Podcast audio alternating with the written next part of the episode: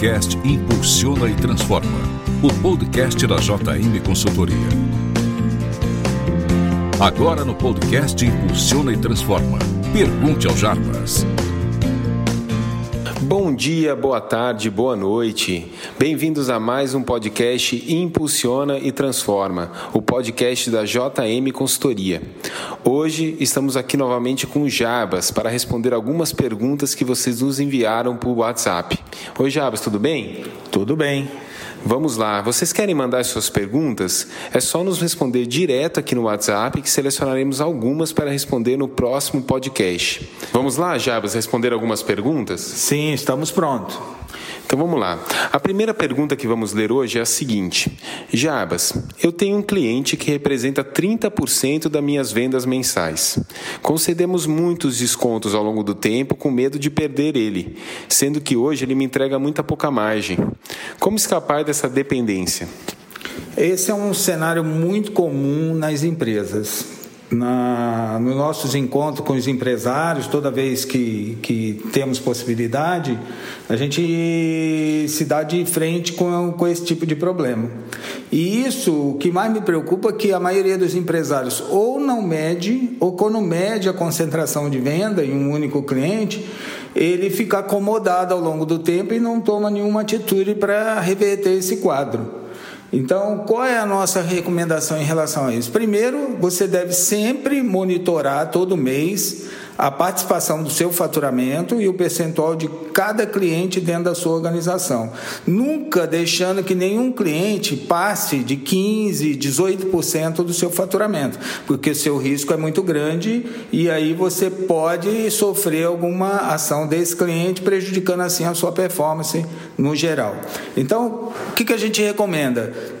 Está identificando esse problema? Não mexe nisso por enquanto, porque você não pode correr o risco de cortar um cliente ou de mexer com um cliente de mais de 30%, mas tenta criar uma venda ativa. O que seria isso? É o que eu já tenho falado em outros encontros né?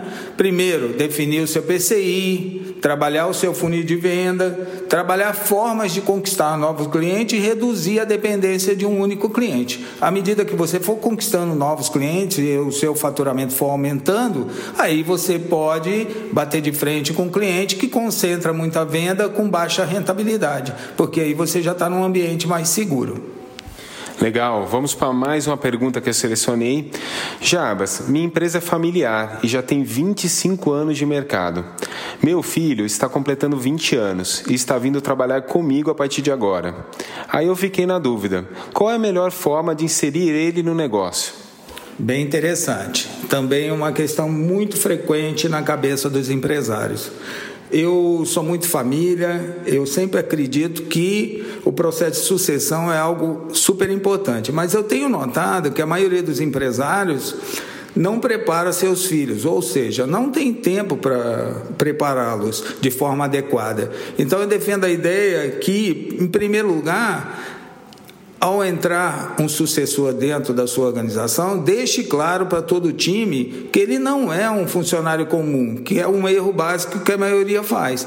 Deixe claro para a equipe que ele é seu filho, é seu sucessor e ele que garante o futuro do negócio. Porque aí seu time vai começar a enxergar esse profissional que é seu filho, de forma adequada dentro da organização. Em segundo lugar, desenvolva um plano de desenvolvimento, a gente considera um plano de trainee dentro da própria empresa, durante dois anos, onde ele tenha condição suficiente para conhecer todas as etapas do seu negócio com profundidade, não de forma superficial. E após os dois anos, deixe claro qual é a participação dele no negócio. Eu defendo a ideia que todo empresário deve dar participação para o sucessor, seja 5%, 10%, mas que seja um percentual que deixe ele empolgado, que ele consiga se envolver no negócio e, principalmente, que depois de dois anos ele se sinta dono da empresa. E isso é um fundamental acima de tudo. Bom, obrigado, Jabas, pelas respostas. Ah, ok. Muito obrigado a vocês também. Bom, pessoal, obrigado pelas perguntas que vocês nos enviaram. Não conseguimos responder todas, mas a gente retoma no próximo podcast. Você ouviu mais um podcast Impulsiona e Transforma. Obrigado. Semana que vem tem mais. Até lá. Um abraço. Você ouviu o podcast Impulsiona e Transforma. O podcast da JM Consultoria.